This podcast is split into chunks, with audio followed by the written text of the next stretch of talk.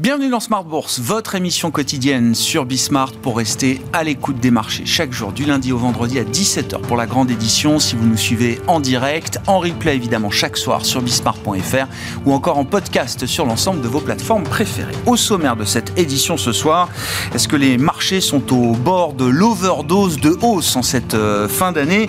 C'est la question qu'on peut se, se poser. On voit des actions européennes qui commencent à caler un petit peu malgré des taux qui euh, continuent de baisser. Le CAC 40 reste sous ses records historiques atteints la semaine dernière, autour de 7560 points, avec euh, une activité qui est en train de se réduire au fur et à mesure qu'on approche de la fin de l'année. On notera que du côté des marchés américains, la tendance est plutôt de repartir de l'avant après la séance de baisse d'hier, qui marquait quand même un, coup d'arrêt dans ce rallye initié il y a plusieurs semaines maintenant. Notez que dans cette période de quelques semaines, hein, depuis fin octobre, début novembre, le S&P 500 a accumulé 16% de hausse en 36 séances. On a vu le marché obligataire américain également, selon les indices euh, agrégés de dette souveraine, gagner 9% également sur ce mois écoulé. On est donc sur cette période dans une séquence historique en termes de rallye généralisé sur euh, les marchés.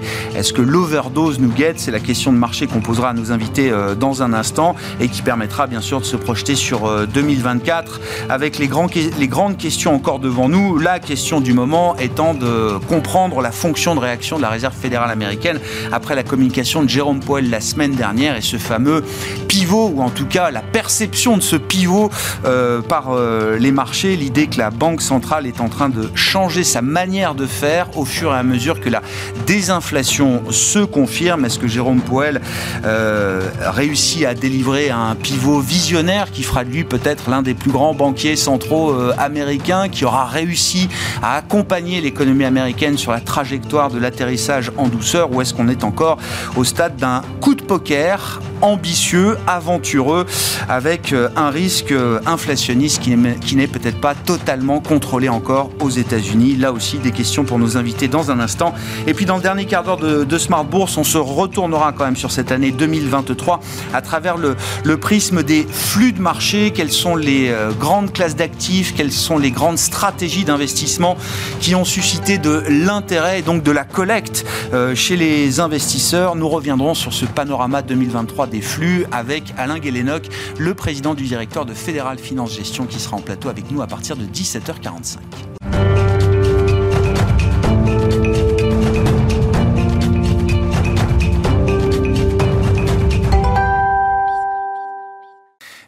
Avant d'accueillir nos invités d'entamer notre discussion de marché, les infos clés du jour sur cette euh, fin de séance en Europe, c'est avec Comme du Bois.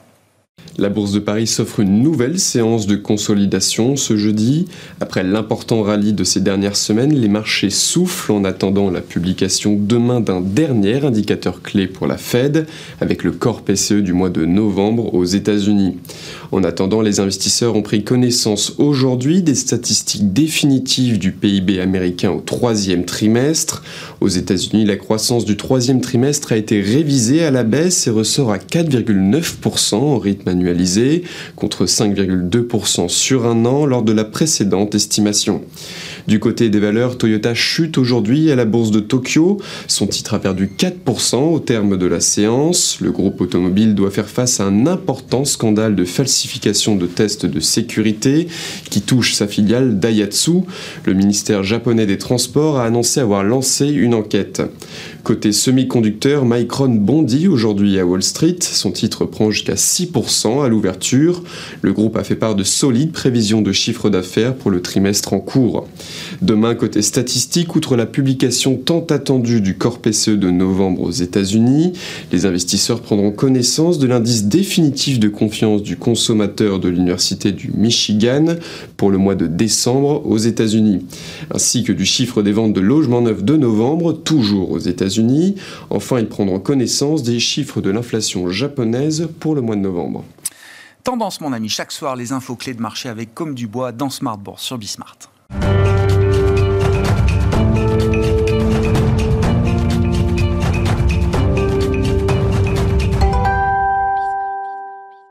Trois invités avec nous chaque soir pour décrypter les mouvements de la planète marché. Xavier Patrolin à nos côtés, le président d'Albatros Capital. Bonsoir Xavier. Bonsoir Grégoire. Merci d'être là. Merci à Gustavo Horenstein de nous accompagner également. Bonsoir Gustavo. Bonsoir. Responsable de la recherche macro et de l'allocation d'actifs de Dorval Asset Management et Bastien Dru à nos côtés. Enfin, bonsoir Bastien. Bonsoir. Merci d'être avec nous. Vous êtes responsable de la stratégie et de la recherche économique de CPR Asset Management. Revenons quand même sur euh, ce qui est l'événement de cette euh, fin d'année et qui, euh, j'imagine, alimente les réflexions des investisseurs pour 2024. La communication de Jérôme Poel il y a une semaine, quasiment jour pour jour, Bastien, ce que le marché a perçu comme étant un, pivot, mhm.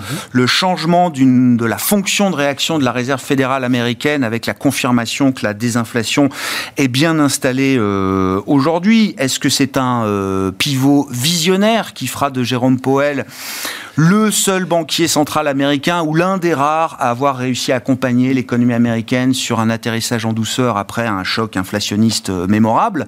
Ou est-ce que c'est encore à ce stade un coup de poker? Je pense qu'il y a quand même de bonnes raisons de procéder euh, à ce pivot. Hein. Donc euh, le pivot, c'est acter le fait qu'on passe d'une séquence de hausse de taux en 2022-2023 à une phase, de, une phase de baisse de taux sur l'année 2024 et sans doute 2025 euh, aussi. La principale raison, c'est l'inflation. La désinflation, elle est vraiment très rapide. Et il y a eu une statistique qui est sortie aujourd'hui, qui était le corpici. Donc c'est l'inflation sous-jacente qui est mesurée. en fait, elle sort demain. Mais on la connaît déjà, non, Ah oui, le corpici du du troisième trimestre, d'accord. Oui, bien. Oui, oui, autant pour moi. alors, le, Sur la révision du PIB troisième trimestre, on a eu la, nouvelle estimation du corps PCE également. Il calcule des indices de prix mensuels et trimestriels et euh, sur l'indice euh, trimestriel, donc qui est sorti cet après-midi, donc euh, la version définitive, on a 2%. L'inflation sous-jacente aujourd'hui est à 2% aux États-Unis, ce qui veut dire qu'officiellement la Fed est en retard dans son cycle de baisse de taux, quoi. Tout comme elle avait été en retard pour relever ses taux directeurs quand l'inflation avait déjà très fortement augmenté. Donc voilà, la Fed elle est encore bien the curve, elle est encore en retard. C'est bien ça qu'on a perçu comme changement de communication chez les faucons, parce que ce qu'il faut bien regarder, c'est les euh, quand les, colombes ont des discours euh, dovish, bon, c'est pas pas vraiment de l'information. Quand les, euh, les faucons ont un discours hawkish, c'est pas vraiment de l'information.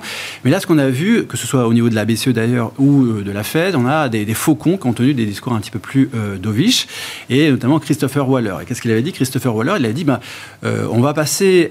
Christopher Waller qui avait demandé vraiment beaucoup de hausses de taux en 2022 et 2023, il a dit, on va probablement devoir procéder à des baisses de taux directeurs sur l'année 2024, non pas parce qu'il faut sauver l'économie, mais tout simplement parce que des règles de politique monétaire auraient indiqué qu'il faut baisser les taux directeurs. Donc les règles de politique monétaire, c'est quoi? C'est les fameuses règles de Taylor.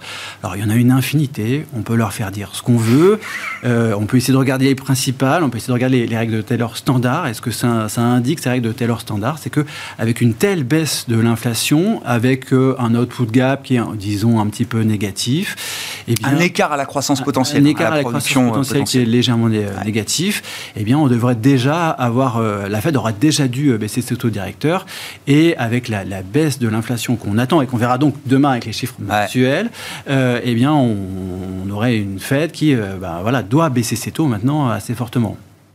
Donc, je donc je pense pas Vous validez complètement la communication de, de Jérôme Powell. je, pense, je, pense, que quand même surprise. Hein pour en avoir discuté avec des économistes, y compris des économistes euh, colombes, qui eux aussi voient à travers euh, les règles originelles de, politique monétaire la, nécessité ou en tout cas euh, le besoin de baisser les taux en 2024. Sauf que la communication intervient à un moment où Jérôme Poel nous disait encore début décembre. Euh, il est prématuré de spéculer sur euh, les, baisses de taux. On fermait encore la porte à cette idée-là deux semaines avant la réunion de comité de politique monétaire de la semaine dernière. Ils étaient à un moment, donc sur les trois ou quatre derniers mois, ils étaient à un moment où ils ne savaient pas forcément très bien ce qu'ils devaient faire. Ils ont essayé de gérer la communication en laissant un maximum de portes ouvertes. Mais ce qu'on avait déjà pu voir et à l'époque, en septembre, c'est que les prévisions d'inflation sous-jacente de la Fed pour 2024 et 2025, ça avait déjà commencé à les baisser, donc un petit peu. Et là, euh, celle de la semaine dernière, ils ont baissé beaucoup pour 2023 et 2024 et vont sans doute encore le faire. Et il y avait déjà eu un pivot, entre guillemets, dans leur projection. Quoi. Et euh, bon, bah, voilà, comme ils avaient maintenu tout un tas de, portes ouvertes, bah, les marchés ne l'avaient pas forcément pris en compte. Et là, maintenant, euh, les marchés l'ont clairement pris en compte. On, l'a bien vu hein, depuis, euh, depuis 3-4 semaines avec ces taux qui baissent très très fortement. Xavier je crois que vous avez un avis un peu... Pas complètement différent. Différent, mais l'idée du coup de poker. Oui, non, moi je trouve que Jérôme Powell a une communication. Alors l'exercice est compliqué, mais Jérôme Powell a une communication qui est totalement euh, imprécise, floue. Il fait des virages à 180 degrés. Et comme disait Edgar Faure, c'est pas la, la girouette qui tourne, c'est le vent. Et lui, en l'occurrence, il, voilà. Et donc, moi, je serais quand même un peu moins rapide sur l'inflation corps, parce que quand je regarde, alors on verra le, chiffre de demain, mais euh, j'observe que sur les services, ça reste relativement, relativement robuste. Alors certes, il y a la composante shelter immobilier qui, qui joue un rôle, mais malgré tout, euh, si, on, si, on, si on sépare au fond euh, les biens manufacturés et les services, on voit que les biens manufacturés sont retournés à leur situation euh, pré-Covid, alors que sur les services, ça semble pas du tout être le cas. Et, et moi, ce que j'avais retenu au fond depuis la rentrée, on a encore 4-5% d'inflation dans les services. le momentum d'inflation est encore à ce niveau-là. Euh, oui, ça reste encore assez élevé, mais après, il faut réussir à décortiquer tout ce qu'il peut y avoir dans les services qui comprennent un peu de services énergétiques. Non, mais c'est pour donner un ordre de grandeur de, de, effectivement, de la partie hein. service. Mais quand on regarde, par exemple, les, 400 composantes, euh, je me suis livré à l'exercice. enfin non, mais c'est un truc Excel, hein, c'est pas très compliqué, mais on regarde le nombre de composantes qui ont une contribution positive sur la, sur la variation de novembre, donc variation mensuelle. Sur le CPI, ouais. Sur le CPI, il y a 70% des composantes qui ont une contribution positive mm, mm, mm. sur 400. Donc moi, je veux bien entendre que l'accord inflation est en train de retourner. Alors euh, évidemment, c'est en, en, glissement, c'est en variation. Ça, ça, n'empêche pas d'une certaine façon. Mais au fond, ça, ne rend pas l'exercice confortable. Parce que si on retournait à une situation pré-Covid, d'une certaine façon, il faudrait qu'on soit à des contributions de, mm. positives aux alentours de 30 à 40 mm. Là, on est à 70 mm. Deuxième chose que j'ai retenue moi depuis la rentrée, et c'était là pour le coup parallèle entre Christine Lagarde et Jérôme Powell, c'était les modifications structurelles post-Covid des économies. Et au fond, qui rendait l'exercice justement des courbes de réaction des banquiers centraux compliqué. Et qui consistait à dire l'offre et la demande ne sont pas retournées à la situation qui prévalait. Mm. Et donc ça rend notre métier de banquiers centraux difficile et probablement ça veut dire que notre, nos politiques monétaires vont être quand même durablement mm. plus restrictives, mm. hein, moins, moins, moins souples. Donc les courbes de réaction du passé on ne peut pas tout à fait les décliner pour, mm. pour l'avenir. Et le bon Même quand on baissera les taux, on les baissera moins que ce qu'on aurait pu les baisser voilà, ça. dans le passé. Dans un premier temps. Et au fond, c'est ce qui explique que le, marché est resté, est resté sur ces niveaux-là. On se poser la question de ce qui se passe sur les marchés obligataires. Hein. Mais donc, et, le, marché qui incarne le mieux cela euh, dans, dans l'économie américaine, c'est probablement le marché du travail. Et marché du travail, euh, on est encore aujourd'hui, le nombre de postes ouverts par chômeur, on est encore sur des niveaux de 1,4. Alors, pré-Covid, on était à 1,2. Au plus fort, on a été à 2. En avril, on était à 1,8. Là, aujourd'hui, on est à 1,4. Donc, ça veut dire mm. qu'un chômeur rencontre 1,4 offres. Mm. c'est juste se souvenir qu'au début des années 2000, euh, c'est un chômeur rencontrait une demi-offre. Une demi-offre. Hein une demi-offre. Une demi-offre, d'accord? Donc l'économie américaine est bien en train de changer et ça c'est depuis l'ère Trump et Trump n'y est pour bah, strictement rien. C'est le vieillissement démographique, probablement l'immigration a joué un rôle, mais c'est au fond le vieillissement démographique. Et donc ça, ça aussi rend l'exercice compliqué pour la pour la pour, la Fédérale Réserve. Mmh. Donc moi je, je, je, trouve que la communication de Jérôme Powell, à la différence de celle de Christine Lagarde, qui me semble beaucoup plus euh, cohérente, ouais cohérente. Alors sans doute qu'elle est beaucoup plus euh, cohérente au regard du logiciel de la BCE et du mandat, euh, au, regard des débats. C'est-à-dire que quand Christine Lagarde, elle dit peut-être pas grand-chose, mais ce qu'elle dit, c'est du solide. Elle s'aventure pas. Powell, moi je suis désolé, euh, je prends mm. les deux. Les, je, ah bah, en 15 jours, ah bah en 15 jours, Il dit tout et son contraire. En Donc, jours, pour moi, il y a un problème de crédibilité. Je reconnais que c'est facile de mon point de vue parce que je suis pas euh, banquier central, mais l'exercice est compliqué. Mais pour moi, il y a un problème de crédibilité. Donc, contrairement, euh, je l'ai dit sur le, sur le mode de l'ironie, moi je vois pas un génie je vois, je vois, au contraire. Oh non, mais je, je, je, non. je vois un avocat. Non, parce qu'il y a de la chance aussi. Je vois, un, ça. je vois un avocat d'affaires, enfin d'affaires, un avocat qui, s'est retrouvé embarqué dans, ah. euh, bon, qui a une expertise, je, je le dis aujourd'hui, mais qui a une communication qui ne relate pas euh, du, consensus des gouverneurs. Non, mais qui montre aussi quand même un certain pragmatisme dans, ce, dans ce monde de disruption, de changement. On est encore dans les scories de la période euh, Covid réouverture, euh, choc d'offres, etc. Mais quand tu Il faut quand même se projeter. Il fait l'effort quand même d'être un peu plus forward-looking désormais. Non, mais c'est pour ça que je dis, est-ce que c'est encore un coup de poker à ce stade? Ils ont refusé d'être forward-looking jusqu'à présent parce que déjà prévoir l'inflation c'était impossible. donc ils ont capitulé sur cette idée et on ne regardait plus que l'inflation réalisée. Là, on sent quand même qu'il y a quelque chose, une confiance vis-à-vis de l'inflation qui permet de regarder aussi quand même l'autre aspect du mandat, la croissance, quoi. Au fond, euh, on le validera au cours du premier semestre, hein, sur les chiffres Ouais, ouais. demain, probablement, mais on le validera. au Ah, mais c'est à la fin de l'histoire. Là, on, on va voir si vraiment euh, la, la core inflation et notamment la partie service euh, reflue bien avec ce lag, avec ce retard, ou au fond, est-ce qu'il y a eu un scotch, il y a eu quelque chose qui, qui, qui a vraiment été modifié structurellement et qui rend la communication d'aujourd'hui de la Fédérale Réserve euh, très aventureuse? Ouais. Hein, voilà, c'est ça. En tout cas, sur le prochain print Core PCE, de ce que j'ai compris, avec le CPI et le PPI, les prêts à la production qu'on a eu là début décembre, ça, ça a même poussé certains participants du FOMC à modifier leurs projections à la dernière minute parce qu'ils venaient d'avoir l'indice des prix à la production qui entre euh, en ligne de compte dans la, la- la- la construction du Core PCE et donc tout le monde a vu que le Core PCE euh, publié demain pour le mois de novembre, euh, six mois euh, annualisé, va être à 2% et moins. Et moi, je suis assez d'accord. Bastien, quand même et puis, sur- euh, oui, mais je veux pas monopoliser. Non, si, allez-y, allez-y. faut qu'on partage la parole. Mais euh, effectivement, je suis assez d'accord sur, sur le fait que euh, le pivot, il est clair. Mais par contre, pour dire ce qu'ils vont faire et à quoi ils vont réagir, ça c'est quand même très très flou. hein. Ça, je suis complètement d'accord pour le dire. Et d'ailleurs, les, baisses de taux qu'ils ont indiquées, c'était quand même, à- il y a quand même de la prudence. Hein. On mettait que trois baisses de taux sur 2024 et quatre en 2025. Donc, il y a quand même de la prudence. Et effectivement, il y a des changements structurels qui font qu'ils ne vont pas non plus baisser très très rapidement euh, leur taux directeur. Donc le marché se trompe. Non, mais- Euh, je dirais que si le marché va beaucoup plus, lo- va, va plus loin qu'aujourd'hui, le marché se trompe. Ouais. Ouais. Mais pour l'instant, on- c'est pas complètement aberrant ce qui est en train d'être pricé. Gustavo, bon, votre analyse une semaine après, effectivement, cette communication de, de Jérôme et, quelles sont les questions, maintenant qu'on a eu cette communication et ce signal envoyé par Jérôme Powell, quelles sont les questions pour euh, les investisseurs?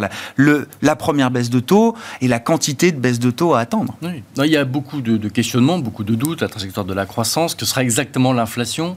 Mais je crois quand même que le mouvement, plus qu'un pivot, c'est le retour hein, du, du put de la Fed, c'est-à-dire de fait que, étant donné la désinflation qu'on observe déjà, euh, il suffirait de peu de ralentissement ou d'avoir quelques mauvais chiffres, ça suffira pour effectivement commencer à, baisser les taux.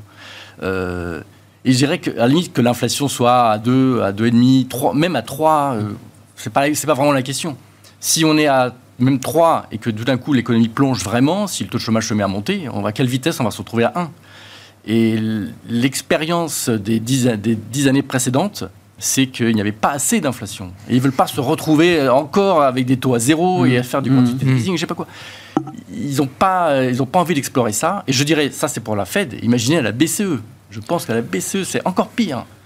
Parce que la BCE ne veut absolument pas revenir à la période d'avant. Bon, la Fed, on peut encore dire, OK, avant, c'était pas trop mal.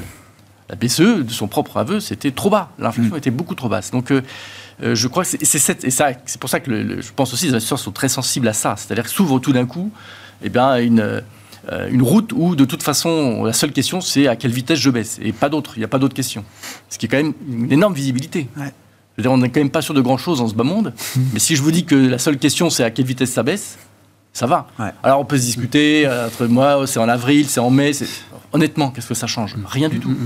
Je sais que conditionné à ce qui va se passer dans l'économie, la- la- les banques centrales, parce que c'est vrai pour la Fed, c'est vrai pour la BCE avec des petites différences dont on peut discuter, mais euh, elles doivent euh, l'assouplir. Elles doivent absolument éviter que, les- que la croissance ne, ne- ne baisse trop fort, parce que l'inflation est déjà quelque part Évaporée. plus ou moins A déjà disparu. elle a quasiment déjà, déjà disparu. Effectivement, on peut, il peut y avoir un peu de persistance ici ou là. Mais je- bon, quand on connaît les États-Unis, quand on connaît les entreprises américaines, à quelle vitesse, si la demande se met vraiment à baisser, elles vont se mettre à licencier Mais c'est un point clé. hein, aller très, très parce que je me souviens que la discussion pendant des mois, et c'était même plus qu'une discussion, c'était quand même le message qu'envoyait la Fed. C'est on voudra voir 2% strict dans le blanc des yeux. On voudra voir le smoking gun de l'inflation revenu matériellement à 2% pour commencer à envisager, à réfléchir, à baisser nos taux. Là, voilà, le discours est complètement différent par rapport à... Je crois qu'il le dit explicitement. le dit Pas besoin d'attendre 2% d'inflation pour commencer à recalibrer notre Eh oui, politique que Si monétaire. les délais sont longs et variables dans un sens, ils le sont dans l'autre. Et du coup, si vous, encore une fois, si vous Ouais. undershootez, si vous êtes trop bas, Ouais. on est reparti pour euh, zéro lower bond et toutes des choses qui ne veulent pas revivre. Donc il n'y a pas la patience. je- enfin, c'est- en tout cas, c'est ça, je pense, le message. Et c'est ça, c'est là où s'engouffrent les, les investisseurs. C'est parce qu'il y a une apparence de one way bet. On peut discuter des vitesses, on peut discuter des mois précis. Mais dans le fond, ça change pas Le grand sens du voyage est là. Bah, c'est ouais. relativement clair maintenant. Ah ouais. Donc euh, c'est pour ça que euh, voilà, ça, ça provoque une énorme euh, euh, envolée. Enfin, une- une- une- les investisseurs s'engouffrent dans cette, dans cette brèche ouverte. Qu'est-ce qui amène les investisseurs partant de ce, ce signal? Alors le, le signal, comme vous dites, avait commencé avec euh, Waller début décembre, hein, gouverneur de la Fed, important, économiste, voilà, qui est une vraie, euh, qui est une vraie colonne vertébrale du, de- du système Fed euh, aujourd'hui. Euh, Qu'est-ce qui pousse les marchés à euh, aller jusqu'à anticiper une première baisse de taux au cours du premier trimestre euh, 2024 euh, dans ce contexte, euh, Gustavo? On a tous sous les yeux les mêmes chiffres de croissance, de résilience extrême de la croissance euh, américaine. Euh, Est-ce que le marché anticipe euh, effectivement quelque chose qui serait plus brutal que prévu euh, dans l'idée d'un soft landing qu'on continue tous de défendre hein, Donc, euh, C'est-à-dire que, encore une fois, c'est logique qu'on attende une baisse. C'est logique que le marché en attende plus quelque part Ouais. que la Fed Price, parce que ça a toujours été comme ça, en tout cas dans les, ouais. dans les derniers mois. Donc c'est une position qui est logique. Et il ne faut pas oublier que ce que Price a marché, c'est un, c'est pas le mode, hein, c'est- une espérance de quelque chose. Donc il peut y avoir des scénarios plus. Oui, il y a des forts, probabilités, il y a bien sûr. Certaines probabilités. Mais encore une fois, vous avez une asymétrie totale. Ça peut- on est en train de discuter que de une vitesse de baisse, c'est pas une vitesse de hausse. Donc euh, bon. euh, alors, comment la Fed va gérer ces- exagérations Et sur le marché obligataire, alors il y a deux choses. Il y a, il y a sur vraiment les attentes dans la partie très courte de la courbe. Mmh. Bon, là, il peut y avoir des accidents. Sur la partie obligataire, il y a un mélange d'anticipation. Alors on en parlera peut-être. Je pense qu'ils sont effectivement exagérés. Je suis pas sûr qu'il y ait beaucoup de valeur dans les taux, dans les taux longs, même si là, là, les banques centrales effectivement Mmh. baissent les taux courts. C'est bien du, du steepening qu'on est en train d'anticiper. et du Mmh. coup, c'est pas forcément très bon pour les taux longs. Ceci étant, je comprends. Pour comprendre pourquoi les gens, se les investisseurs se précipitent sur les taux, longs, il faut se rappeler encore une fois d'où on vient, du désespoir des gérants obligataires, avec des taux nus, des zéros, des taux négatifs. C'était l'horreur. Ah ouais. Du coup, on se dit, je lock à n'importe quel. ça- en fait, ça n'a même pas d'importance. D'accord. Achète. D'accord. Mine. Partout, ouais. de partout. On Ah ouais. achète, on achète, on achète. Parce qu'il y a des taux positifs, c'est des rendements, vous vous rendez compte, des coupons positifs. Et on a l'impression. Même à moins de 4%, je me dis, ah, allez, jamais- j'ai encore du rendement, Ça autant le prendre, autant le prendre tout de Et on suite. sait que la concentration des mouvements dans le marché obligataire est souvent plus rapide que dans le marché action. C'est des périodes, des sauts très, très, très rapides. en fait. Comment ils vont gérer? Est-ce que c'est un problème pour eux, euh, ces attentes de marché un peu plus agressives que les leurs? Euh, Je parle de la Fed, euh, toujours, dans le sens où c'était aussi un des gros arguments du higher for longer. Ça, euh, inciter le marché à faire le travail de la Réserve fédérale américaine en maintenant une position restrictive. C'est ce qu'on voyait en octobre, des taux longs 10 ans euh, à 5%. Je veux dire, toute cette partie-là s'est complètement effondrée d'une certaine manière. Ça- Jérôme Powell n'a plus de son côté les conditions financières qui euh, lui permettaient d'être euh, confiant à l'époque dans l'idée que l'inflation reviendra à la trajectoire. Là, les conditions financières sont tellement assouplies qu'elles jouent plus dans le sens de, de Powell d'une certaine manière. Oui, alors bon, la relation entre les conditions financières et la croissance, c'est quelque chose Mm. de, de- qui est compliqué. Du coup, il y a quand même des signaux qui montrent que l'économie américaine est en phase moins d'atterrissage lent, ou Mm. ça peut accélérer un peu à la baisse. On, on- on- on va voir ce qui- ce qu'il en est exactement. Mais euh, de toute façon, si les taux courts se mettent à baisser, comme je le disais tout à l'heure, Mm. ça se trouve, c'est la, meilleure manière de maintenir des taux longs euh, un peu plus élevés, ou en tout cas qui ne continuent pas à baisser. Au contraire, quelque part, si- s'il y a une résistance des banques centrales, euh, ça peut être au contraire, ils se trompent, ils font une erreur, euh, ils attendent trop longtemps, et du coup, là, c'est vraiment le plongeon des taux longs, Ouais. parce que c'est un crash ou des choses de, ce type-là. Ouais, ouais. Donc c'est assez contre-intuitif. Oui, oui, non, mais si, si. Il y a un moment où la, la- la baisse rapide des taux longs peut devenir euh, effectivement quelque chose de, de Bah, perçu moins- comme négatif. euh, même, il négatif baisser deux, Oui, trois fois, ce qui est plus ou moins, euh, Ouais. même dans la, ce que dit la Fed elle-même, deux, trois fois suffiront pour que les taux longs, justement, ne continuent pas de baisser, se stabilisent, ok, bon, bah ça va. Euh. On est toujours sur ce chemin de crête. hein. Euh, vos commentaires, euh, Bastien. Mais- Je- mais- un, un mot aussi du consommateur américain. Qu'est-ce qu'on peut Ah, bah oui. entrevoir pour le consommateur américain, qui est la clé un peu de, de tout, et, et y compris une clé importante du soft landing que cherche à atteindre euh, Jean Paul Alors déjà pour compléter euh, le, la- le lien entre euh, les conditions financières et, et puis euh, la croissance, bah, c'est vrai que c'est pas toujours facile à, à voir. Mais Je pense à l'inflation aussi. Hein. Enfin, oui, oui, non, mais sûr. si, euh, mais- il nous a bassiné avec Arthur Burns depuis euh, un an, Jérôme Oui, Powell. donc, euh, bah, moi, j'ai retenu la leçon. Je- Si on se relâche trop vite, est-ce que ça crée pas un risque de facteur en fait, rebond pour l'inflation euh, Ce qui s'est passé sur on va dire, la grosse séquence du mois dernier, enfin, du, les 3, 4, 5 semaines qui viennent de se, de se passer, on a quand même une baisse des taux mortgage 30 ans aux États-Unis qui est assez forte. 100 points de base, hein mais on reste entre 6 et 7. Donc euh, là, dans les tout derniers chiffres qu'on peut regarder, les dossiers de crédit immobilier sur les dernières semaines, on, euh, il ne se passe pas grand-chose. Il n'y a pas de dégel des transactions euh, particulières. Il va quand même aller un peu plus bas pour, mmh. aller, pour avoir un retour des transactions immobilières. Quoi. Euh, donc voilà, même si les taux longs ont baissé, ça c'est pas ça qui va faire repartir soudainement l'économie américaine, quoi. Et après, bah, sur le consommateur américain, ce qu'on peut voir, c'est quand même de l'essoufflement. on n'a pas, comment dire, on n'a pas un consommateur américain qui craque tout d'un coup. C'est pas brutal, c'est pas binaire, mais on voit quand même de l'essoufflement. Alors c'est difficile de regarder les statistiques mensuelles parce qu'il y a tout un tas de problèmes de désaisonnalisation. On avait déjà parlé de ça la dernière fois que j'étais venu. On avait fait le point stat. Et quand on on, regarde les, statistiques euh, de, dépenses de carte de crédit, où là, il y a beaucoup moins de problèmes euh, de cet ordre-là, on va dire. Euh, par exemple, celles qui sont calculées par le bureau du recensement aux États-Unis ou celles qui sont calculées par les banques d'investissement, on voit quand même de l'essoufflement. Quoi, sur les, on va dire depuis septembre-octobre, à peu près le moment où il y a eu le début du remboursement de la dette étudiante, ce qui n'est pas énorme non plus par rapport à l'économie américaine, mais à partir de ce moment-là, de, la, fin de l'été, on a commencé à avoir quand même un essoufflement. Et je pense qu'on peut quand même largement attribué euh, au ralentissement euh, du crédit, euh, enfin des, crédits de la consommation. Et ça, on voit vraiment sur les deux trois derniers mois un décrochage. Alors les données sont volatiles. il y a des fois c'est négatif, des fois c'est légèrement positif, mais globalement en tendance, on a quand même beaucoup moins de crédit à la consommation que, on va dire, il y a six mois. là, ça s'est quand même vraiment tendu, et c'est ça qui fait qu'on a cet essoufflement du, consommateur américain. Donc ça, ça c'est quelque chose qui vraisemblablement va continuer encore un petit peu, qui va faire qu'on va, on va continuer, à, ça va s'essouffler, s'essouffler. Et puis, au fur et à mesure que les ménages américains bah, refinancent aussi leur crédit à la consommation, ils vont avoir des taux d'intérêt qui vont être plus élevés.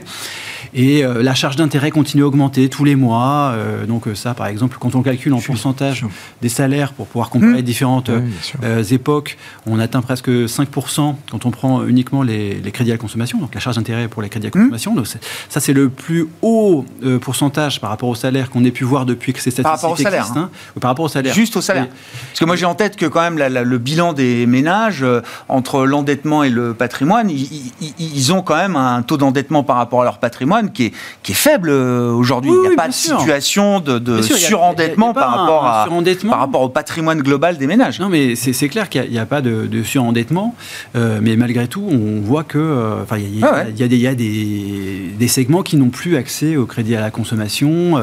la, grosso modo, la population la plus pauvre n'a plus du tout accès au crédit à la consommation. les classes moyennes ben, commencent à perdre au fur et à mesure l'accès au crédit à la consommation. Et donc, voilà, on a quelque chose qui est en train de se mettre en place petit à petit et qui fait que bah, cette charge d'intérêt qui augmente eh bien, vient mmh. aussi euh, pénaliser. Bon, ils ont des salaires réels positifs.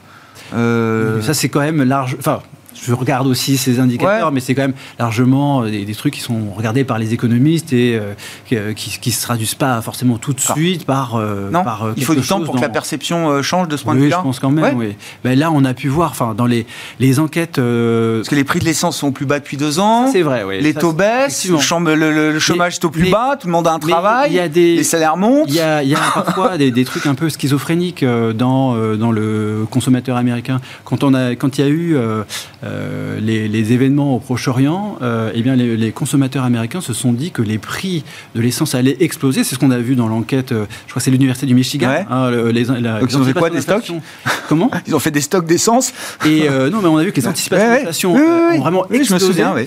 Au moment même où le prix de l'essence aux États-Unis était en train de baisser, bah pour depuis, ça faisait plusieurs mois que ça baissait, et là, pour les prix de l'essence, on est au plus bas depuis deux ans et demi. Bah Donc il y a quand même quelque chose un peu schizophrénique là-dedans, et finalement, bah, les. J'ai vu les Américains appellent ça la vibe session c'est la, récession du, par le ressenti ou par la perception, par le, vibe, quoi. Euh, alors que les indicateurs macro, agrégés, moyenne, donne une euh, lecture assez différente de la santé de l'économie américaine, du consommateur américain aujourd'hui. Il y a eu un travail très intéressant de vie économiste là-dessus, qui regardait le lien entre l'indice de confiance des consommateurs aux États-Unis et qui essaie de lier au vrai macro.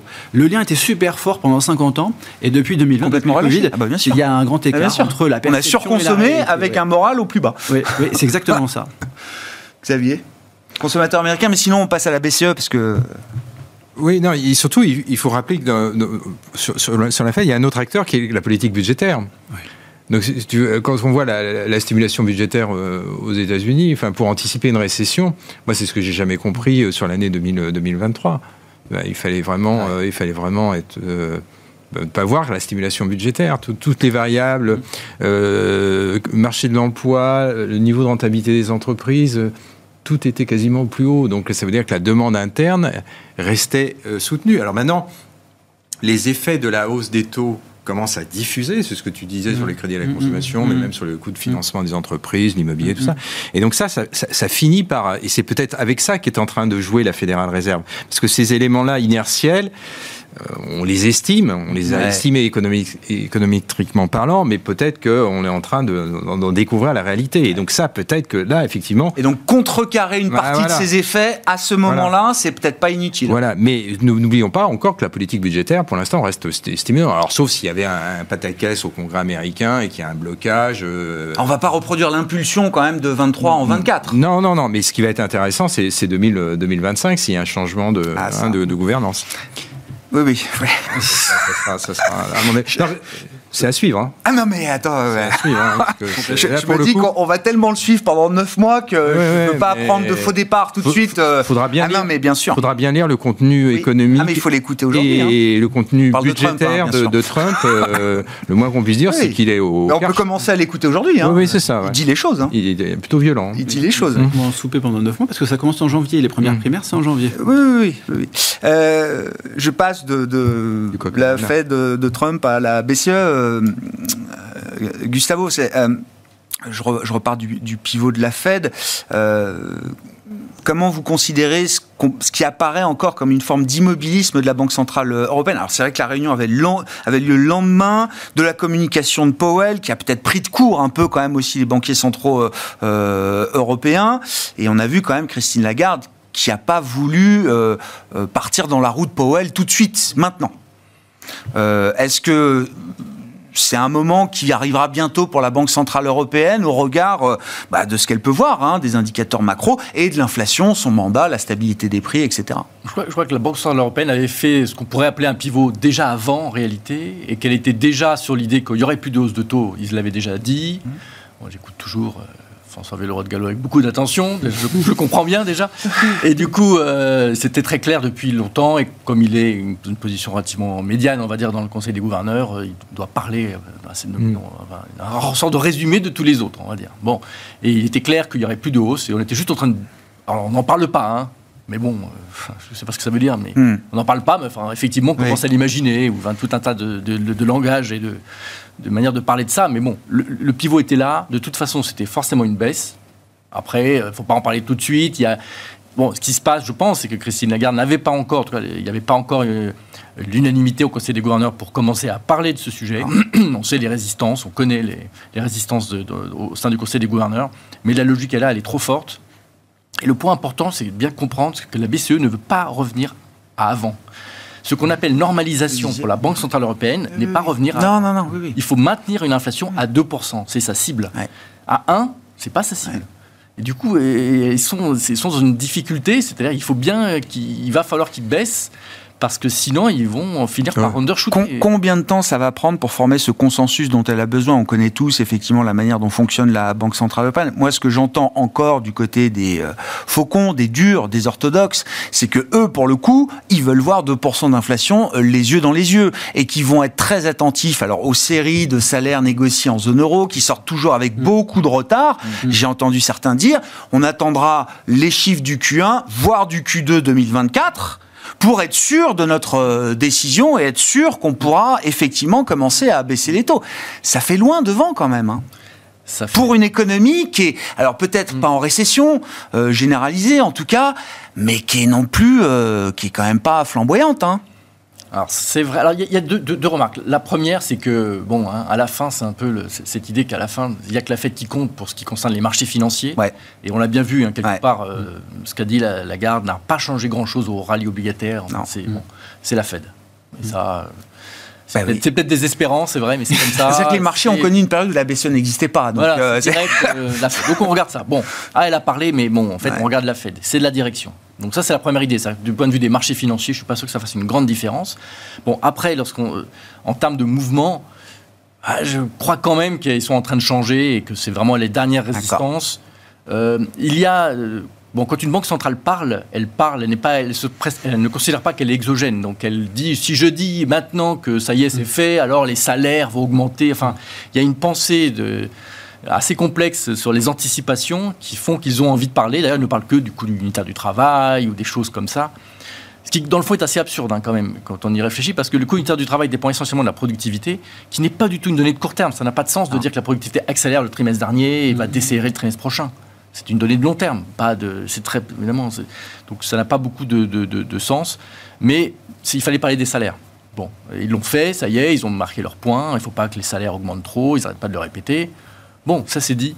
Mais si l'économie, euh, c'est toujours l'idée du put, hein, c'est-à-dire que si l'économie faiblit plus que ce qu'on anticipe, eh bien, euh, ils n'auront pas le choix. Ou alors il faut qu'ils nous expliquent quand l'inflation sera à 1% ou à 0,5%. Euh, sur des mesures un peu tronquées, on n'arrive pas loin de ce genre ah, de, niveau d'inflation euh, en Selon la hein. mesure, c'est ça. cette mesure du PCCI, c'est ça. un calcul un peu compliqué, mais elle est déjà à 2. déjà. Donc euh, si vous partez à 2, vous rajoutez une hausse du chômage, bah, on va passer en dessous. Bon disiez, c'est finalement sur la dernière communication, la garde est plus cohérente que. Oui, parce que moi, j'ai un avis un peu différent sur l'inflation européenne. Je pense qu'elle est singulièrement différente de l'inflation américaine. Euh, Déjà, c'est une économie qui n'est pas du tout confrontée à la même contrainte énergétique. Euh, et que le conflit ukrainio-russo-ukrainien a changé la donne structurellement pour l'économie européenne. Donc ça, c'est euh, post-Covid, mais ça, ça modifie complètement les termes. Euh, et clairement, l'inflation pour 2024 va être significativement supérieure. Donc, si on prend simplement des constats de, de corps inflation entre les États-Unis et l'Europe, l'inflation corps aux États-Unis a connu son pic en septembre 2022 un peu plus de 6, 6, 6,5, et a commencé à refluer. L'inflation corps en Europe a connu son pic en avril de cette année à, euh, je sais plus, aux alentours de 5 ou, enfin, ou 5,2 Donc il y a déjà, il y a, il y a un écart déjà. Hein. Donc je trouve qu'il est normal que euh, la Banque centrale ne réagisse pas dans le sillage de, la Banque centrale européenne, ah le sillage de la, elle gère, et c'est vraiment cet indicateur-là qu'elle suit. Alors après, tu peux me dire, bon, la core inflation, c'est gentil, mais euh, au fond, euh, si on retraite d'un certain nombre de trucs, ça va. Bon, moi, j'ai pas le sentiment, hein, vu les, hausses de salaire qui se présentent, j'ai pas le sentiment qu'on se dirige très rapidement vers deux. Moi, je serais pas surpris qu'on ait une core inflation en, en Europe qui, qui connaisse un rebond euh, sur le premier semestre de l'année prochaine. Donc ça, je pense que les banquiers centraux européens l'intègrent. Euh, et après, que, bah, si tu veux, ça, ça, reporte au deuxième semestre. Et là, peut probablement qu'au deuxième semestre, un discours de baisse des taux commencera à devenir... Mais le faire précocement dans le sillage de la fête, à mon avis, ça n'a pas de sens. Alors maintenant, ça peut avoir un sens, parce qu'il y a une variable dont on n'a pas parlé, c'est l'échange. Mmh. Moi, j'observe que il y a une volatilité qui est quand même euh, qui est en train de monter sur, sur l'échange. Et donc cette, ces écarts de politique monétaire par zone, ça peut donner lieu à des swings euh, très, très significatifs. Même si on parle de décalage de quelques mois ou quelques trimestres ah Oui, parce que les positions de carry, tout ça, ça va. Parce que là, ah les, variations, euh, si, tu, si, tu, en taux nominaux ou en taux réel, ça peut donner des, des, des, variations très spectaculaires. Et donc, je pense que euh, ça, ça, peut jouer. Et donc là, effectivement, pour que la Banque Centrale Européenne baisse précocement ses taux, il faudrait vraiment qu'on ait une envolée de l'euro. C'est-à-dire, on a une envolée de l'euro contre le dollar, le dollar commence à baisser, un 15 ou 20, bah, entre, imaginons, un 15, un 20. Et donc là, à ce moment-là, probablement que cette contrainte-là va, parce qu'en termes de demande externe adressée à la zone euro, là, ça, voudra dire des choses. Et donc, là, ils, réagiront. Mais standalone sur les chiffres euh, d'inertie de, de, la core inflation, euh, de l'écart qu'on a par rapport avec la zone, avec les États-Unis, moi, je trouve qu'ils ont une attitude assez pragmatique, assez sage. Et donc, l'anticipation qu'a eu les marchés obligataires européens, là, je trouve justement, est probablement excessive. C'est-à-dire qu'ils se sont calés par homothétie euh, sur l'obligataire le, sur le, sur américain. Mm.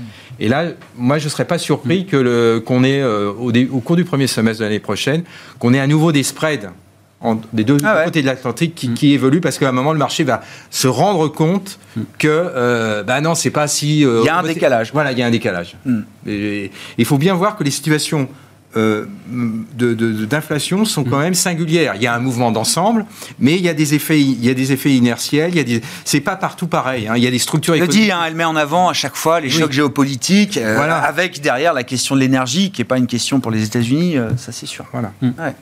Un mot sur la BCE, puis tour de table sur euh, bah, euh, qu'est-ce qu'on va faire en 2024 maintenant que le marché a déjà joué 2024 Bon, moi, je suis, je suis assez d'accord sur, sur le fait que le, le, marché anticipe sans doute trop pour la BCE par rapport à la Fed. Quoi. Euh, là, actuellement, on a des marchés qui anticipent plus de baisse de taux de la BCE en 2024 que de baisse de taux de, la Fed. Moi, j'ai du mal quand même à, croire à ça. Ça, ça me paraît un peu, un peu fort. Euh, il va falloir euh, le temps de l'ajustement de la communication. Et déjà, la communication n'a rien à voir. La, BCE, la Christine Lagarde disait qu'ils n'ont même pas encore discuté des baisses de taux, alors qu'au FOMC disent qu'ils ont déjà discuté des baisses de taux. Et puis, cette l'inflation, enfin, ce qu'il faut voir aussi, c'est que l'inflation aux États-Unis et l'inflation en Europe n'est pas calculée du tout de la même façon. Quoi. On peut avoir quand même beaucoup plus de visibilité euh, sur l'inflation euh, américaine, euh, parce qu'il y a cette composante, la composante des loyers, qui est actuellement énorme. Hein. en contribution, c'est quand même les trois quarts de l'inflation sous-jacente américaine, et elle est en retard d'un an à peu près sur la réalité, donc on a quand même une visibilité qui est très forte on a quand même beaucoup moins de visibilité sur euh, l'inflation de la zone euro. Donc moi je pense qu'elle va baisser. Euh, elle a baissé très vite là. Hein. Elle a baissé, très vite. Hein. il, y a, des effets de base qui vont faire que l'inflation sous-jacente peut encore continuer à baisser euh, relativement rapidement. mais une fois passés ces effets de base, bah, on maîtrise peut-être un petit peu moins euh, comment va évoluer euh, l'inflation sous-jacente européenne. Et puis là aussi, en Europe, il y a aussi des, facteurs structurels. Le, marché du travail, il n'a pas changé qu'aux États-Unis. Hein. Il a aussi beaucoup changé en Europe. Euh, là, il y a, on en a déjà parlé plein de fois, mais il y a un million de personnes qui quittent le marché du travail en Europe chaque année, un demi-million en Allemagne. ce qui fait que bah, les, pénuries sur le marché du travail vont perdurer sur les années qui arrivent, peut-être même être encore plus fortes. Et que même si on a une croissance qui est là actuellement 0 plus 0 moins, 0 moins, bah, le marché du travail euh, tient quand même euh, assez reste bien tendu. en reste euh, tendu. Donc, voilà. Il y a aussi une autre différence. on parlait de la politique budgétaire, c'est que la politique budgétaire européenne n'est pas du tout la même. Ce qui va se passer en 2024 en Allemagne, c'est une restriction budgétaire qui coûtera quelque chose. Donc on est vraiment dans des situations. C'est pour ça que le, mmh. je, crois qu'on peut discuter du mois. Il y a tout un tas de doutes. Je ne sais pas du tout quel mois précisément ils vont trouver un accord, mais ça change pas grand-chose. Je, pense que la direction mm. étant à peu près claire, mm. la question après, s'il y a de la valeur dans le marché obligataire est une autre question. Mm. Clairement. Effectivement, euh, si le marché a déjà joué tout ça, il n'y a pas grand-chose à gagner à jouer l'obligataire. La seule raison pour laquelle on peut avoir de l'obligataire, c'est c'est le côté, bah, je sais que la Fed ou la BCE est avec moi et de mon côté. Et du protection, quoi. C'est une protection, le portfolio balance euh, revient un peu. Euh, euh, mais fondamentalement, ce que ça donne envie, si je, si je considère que c'est bien une histoire de put, c'est j'ai envie de prendre du risque. Ah et acheter des taux, c'est pas prendre du risque. Non.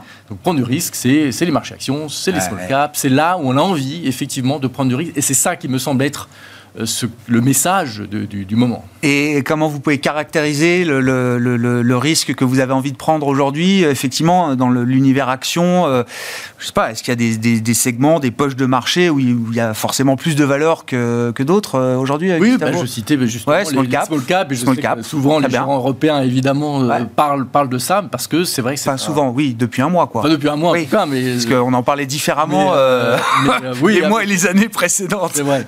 Il y a eu de l'enthousiasme, beaucoup de dépression, et puis bon, maintenant on recommence à y, croire un peu, mais il est évident que ça fait partie. C'est emblématique de cette idée du put et du risque. De prendre du risque. où est-ce que je le prends? Ben, Notamment, évidemment, le, dans, les, dans, les small caps, mais pas que, hein, dans les valeurs plus cycliques, dans, hum. ou en tout cas en sortant euh, peut-être de certaines des très grosses valeurs et en essayant d'aller plus dans, le, dans les profondeurs. Et au moins pour le début d'année, c'est un positionnement effectivement qui paraît pertinent. Euh les marchés vont, viennent, évidemment, je n'en sais rien ce qui va se passer précisément au début d'année, mais, disons, la, logique de l'ensemble de l'année, c'est bien celle-là. Ça donne envie de, de, de, prendre plus de risques, dans la mesure, encore une fois, où on n'est pas sûr du timing, mais la protection des banques centrales est quand même là rapidement, messieurs, parce qu'on n'a pas le temps de faire toute la stratégie d'allocation d'actifs, mais où est-ce, grande classe d'actifs, où est-ce que vous voyez de la valeur intéressante, des expected returns intéressants là pour 24 euh, euh, Il y, a, y, a plein de choses, mais euh, bah, il faut le faire en 30 secondes. La, partie, la partie courte de la courbe, ça, c'est des choses auxquelles on prend encore. La partie longue, beaucoup moins, on se rejoint. Donc pas duration tant que ça, quoi. Ben, pas sur toute la courbe. Hein. Ça, il y a, une reconstitution des, primes de terme qu'on anticipe. Après, il y a aussi pas mal de valeurs qui ont été largement massacré euh, sur l'année 2023 et là on pense euh, pas mal à tout ce qui peut, tout ce qui a été euh, massacré dans le cadre du GLP1. ça, c'est le GLP1 a fait beaucoup de de victimes. Donc la révolution anti-obésité. Hein. Euh, Partant des médicaments destinés au diabète, la révolution anti-obésité menée par euh, Eli Lilly et Novo Nordisk. Et même si on peut croire tout à fait ce thème GLP1, bah, il y, a, eu des victimes euh, illégitimes hein, sur, sur les marchés. Donc là, bah, jouer le, rebond de, ces, de ces victimes-là. Et puis on croit aussi quand même pas mal aux, valeurs technologiques hein, pour l'ensemble de, de l'année 2020. Pour l'ensemble de leur carrière. Bah, oui, oui. Ça. oui, non, mais oui, mm. oui, oui, on peut pas s'en éloigner mm, mm, de ce secteur tech et de, de ce que ça implique. Euh, oui, l'idée Riscon, ça vous convient toujours ou pas, bah Xavier là Non, ah ça me convient pas parce que je pense que ce qu'on connaît depuis euh, depuis fin octobre, les marchés ont été trop loin. Marché obligataire. Donc moi, je serais très prudent sur le premier semestre de, l'année prochaine. Je, je pense qu'on a les conditions.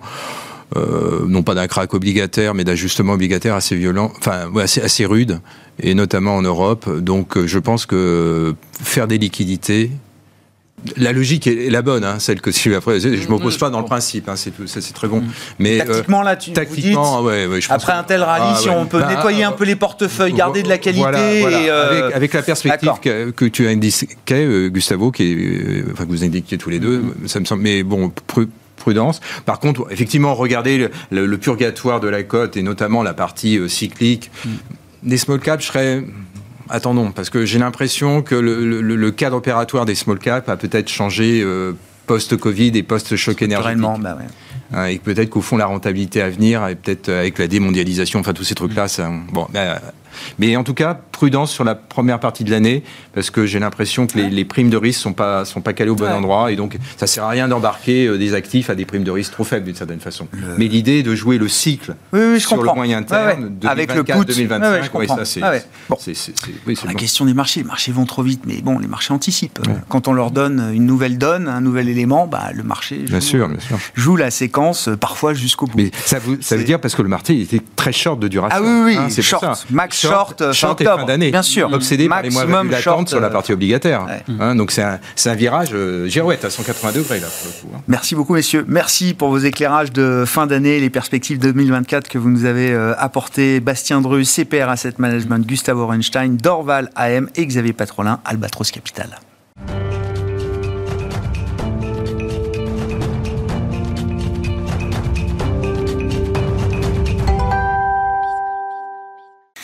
Le dernier quart d'heure de Smartbourg chaque soir, c'est le quart d'heure thématique. Le thème ce soir, c'est celui des flux, des flux de marché 2023. Une manière effectivement euh, très intéressante de regarder ce qui s'est passé en 2023 sur les marchés, pas tant du côté des performances des actifs euh, financiers, euh, mais plutôt en termes de, flux. Où sont allés les intérêts des investisseurs par grande classe d'actifs, par grande stratégie d'investissement? Et c'est Alain Guélénoc qui nous propose ce panorama, le président du directeur Fédéral Finance Gestion. Bonsoir Alain. Bonsoir. Merci beaucoup. Effectivement, je trouve que c'est une clé de lecture très intéressante qui, euh, euh, qui autorise quand même de s'intéresser à ce qui s'est passé en, en, 2023. Qu'est-ce qu'on peut dire effectivement des euh, grandes classes d'actifs et des intérêts qu'elles ont pu susciter ou non chez les investisseurs? Oui, alors effectivement, c'est une année très intéressante en termes de flux. Bon, pour rappel, on a quand même un changement énorme, c'est la hausse des taux d'intérêt court terme et la hausse des taux d'intérêt globalement, avec la BCE qui en 2023 a encore monté ses taux de 200 points de base, la Réserve fédérale de 100 points de base, qui fait un taux, un, un, ester aujourd'hui pratiquement à 4%. Donc déjà, ça, fixe les, le sujet. La base est élevée. Donc ça, ça s'est traduit effectivement par des flux importants sur les, fonds monétaires. Globalement, la collecte sur les OPCVM en 2023, c'est à peu près 40 euh, milliards d'euros. Euh, la moitié, 20 milliards d'euros, pardon. Euh, sur les monétaires, c'est 43 milliards d'euros de collecte. Donc ça veut dire que les monétaires ont été vraiment un gros pourvoyeur de flux. Les grandes entreprises sont revenues sur les fonds monétaires, les compagnies d'assurance notamment sont revenues sur les fonds monétaires pour garder de la, de la liquidité et pour être rémunérées à bon compte. Donc ça c'est un axe euh, très fort. C'est historique. Je me rends pas compte. Hein. J'ai pas de parce que le monétaire, j'en parle depuis un an euh, pour dire des choses. C'est plus un retour à une, ça. une ancienne logique. je comprends. Que les fonds monétaires étaient plébiscités. C'est ça. après, après l'absence du monétaire pendant des années, on a eu un retour d'un seul coup qui s'est fait. Alors, il n'y a pas que le monétaire. Hein. Les dépôts à terme des banques ont été aussi euh, plébiscités, les certificats de dépôt, etc. En gros, toute la classe monétaire a bénéficié de flux très importants. Mm. Bon, et donc les OPC monétaires aussi. Donc ça, c'est la, première chose. Le deuxième euh, thème à succès de l'année, ben, c'est les fonds obligataires, paradoxalement. Alors dans des moindres proportions, hein, j'ai le, chiffre sur les fonds obligataires, c'est à peine 8 milliards d'euros de souscriptions nettes. Hein. Donc euh, nettement moins que sur les, fonds monétaires, mais ce ne sont pas non plus les mêmes souscripteurs. C'est-à-dire que sur les fonds obligataires, on a beaucoup drainé d'épargne dans les fameux fonds à échéance, les fonds euh, sur lesquels on loque un taux sur un horizon donné. Voilà, avec des taux qui on va dire, se sont étiagés entre 3,5 et 7, 8, 9% pour les fonds les, plus risqués, sur des maturités de 3 à 5 ans. Et donc ça, ça a été plébiscité par les réseaux, euh, notamment là aussi les réseaux bancaires pour l'assurance vie. Euh, c'est un bon support, une belle alternative au contrat en euros, et ça permet de, figer un taux. Ça, c'est pour les fonds à échéance. Les fonds obligataires euh, classiques, eux, ils ont plutôt continué à subir une légère décollecte, hein, après les mauvaises performances liées à la hausse des taux, les clients étaient un peu désespérés et donc se sont réorientés sur ce type de fonds. Et, d'ailleurs, on peut constater les mêmes flux sur des obligations classiques. Les réseaux bancaires ont revendu des obligations euh, classiques qui viennent euh, financer mmh. euh, la banque et dans d'excellentes conditions pour les épargnants. Donc on peut dire d'ailleurs, compte tenu de la baisse des taux qu'on vient de connaître récemment, en général, ce sont vraiment de bons achats, ce sont de bons placements pour les épargnants qui ont choisi ce type de support, parce que les fonds monétaires, bah, par définition, ils, ah bah, sont, très court terme. Bah, bien sûr, quand les taux baisseront, euh, le rendement monétaire baissera. Oui, Alors que là, on a figé des taux euh, sur une échelle. Et, comment vous expliquez le fait que les fonds obligataires classiques de, de, de bond picking, hein, euh, comme, comme on dit, qu'ils n'aient pas retrouvé quand même Parce que c'est la mémoire de 2022 qui a fait qu'il n'y a pas eu d'intérêt pour, pour ces gestions-là. Parce qu'on était prêt à aller sur de l'obligataire quand même, vous le dites, à travers des fonds à échéance, alors qui apportent de la visibilité, un rendement, etc. Mais le fonds agile, peut aussi naviguer dans ces marchés-là. Oui. Je, moi, j'attribue ça à deux raisons principales. La première, bon, c'est un peu la déception. Ouais. Voilà. La mémoire du passé. Quoi. La mémoire du passé. Et on sait qu'on gère souvent. Enfin, les épargnants réagissent aussi avec un rétroviseur, hein, et on peut les comprendre. Ils n'avaient pas anticipé ce niveau de risque. Après, on avait eu une hausse historique. Hein, bon, voilà. Mais il y a une part de déception, de volonté de se replacer justement sur des rendements sûrs voilà. Et la seconde raison, c'est quelque part, et, ça va rejoindre, le, je pense, le deuxième thème, c'est-à-dire la, capacité à expliquer les performances. Hmm. C'est-à-dire que les épargnants, on le voit aujourd'hui, reviennent vers des choses simples, des choses qu'ils comprennent bien. Il faut que l'épargnant son chargé de compte, le commercial qui, qui le suit, soit bien aligné. C'est-à-dire qu'ils comprennent bien là où ils mettent leur épargne, que ce soit euh, d'une simplicité euh, presque enfantine, mais en tout cas, que ce soit plus un bah, sujet. En tout cas, lisible. On peut avoir des stratégies plus ou moins complexes, et puis le client peut avoir un niveau de sophistication plus ou moins euh, élevé, mais le client a besoin de comprendre aujourd'hui la stratégie dans laquelle il, investit. Je crois que le client a besoin d'une certitude. Voilà. Je, me fixe un horizon. Ah à cet horizon, à combien je peux m'attendre comme performance? Ça, c'est vraiment un point de base. Et d'ailleurs, pour faire le lien avec euh, les autres classes d'actifs, on constate que par exemple les fonds d'allocation, les fonds diversifiés, les fonds flexibles sont en décollecte. Les fonds actions de conviction sont en décollecte. Les fonds actions classiques. Là, on a de la décollecte.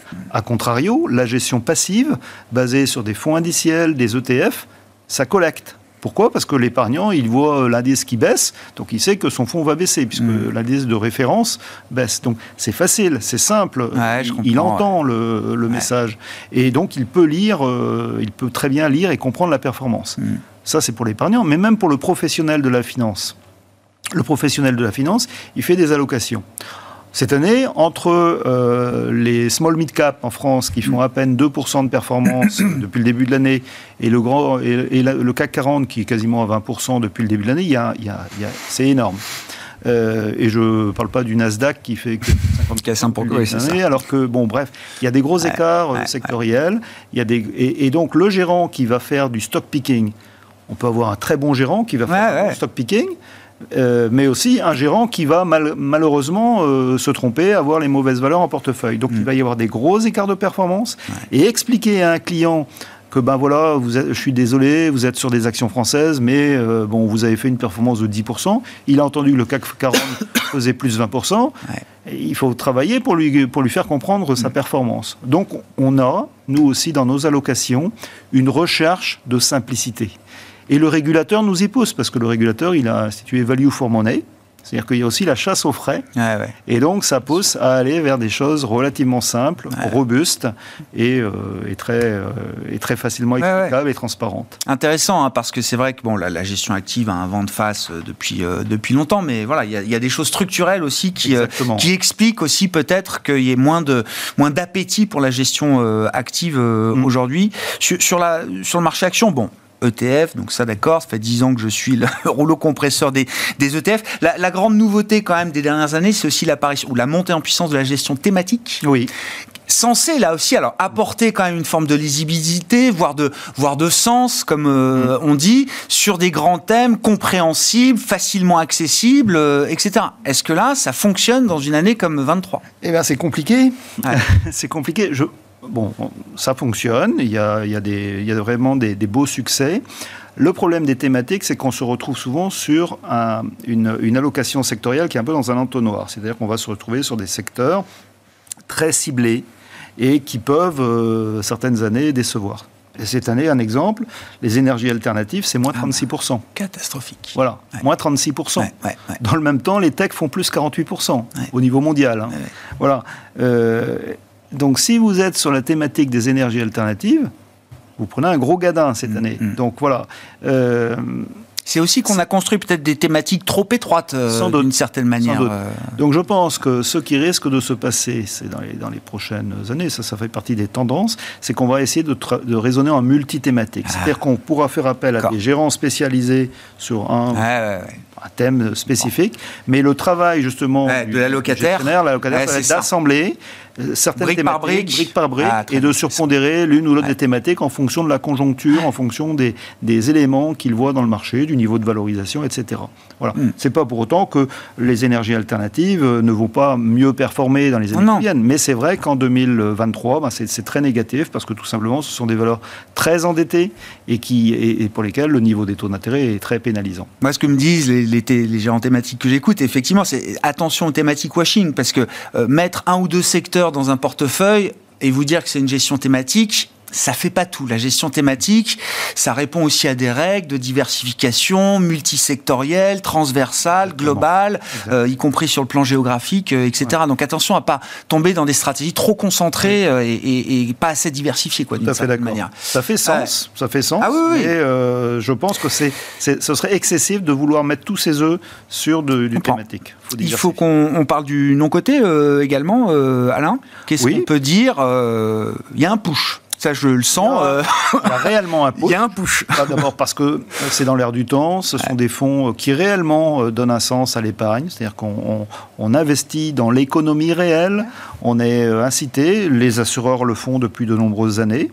Alors, le private equity, bon, très clairement, c'est une année compliquée parce que là aussi, la hausse des taux euh, est un nouveau facteur qui met en doute certains niveaux de valorisation.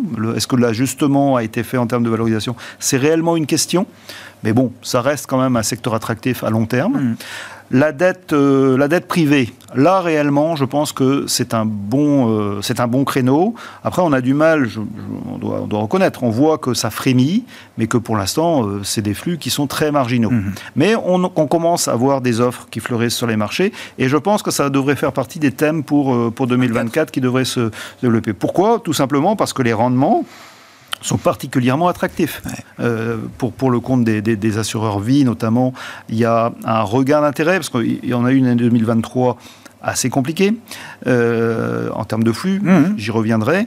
2024, on sent que là, vraiment, il y a un renouvellement du gisement avec des niveaux de taux qui sont euh, de 7, 8, 9, 10%, et donc réellement un intérêt.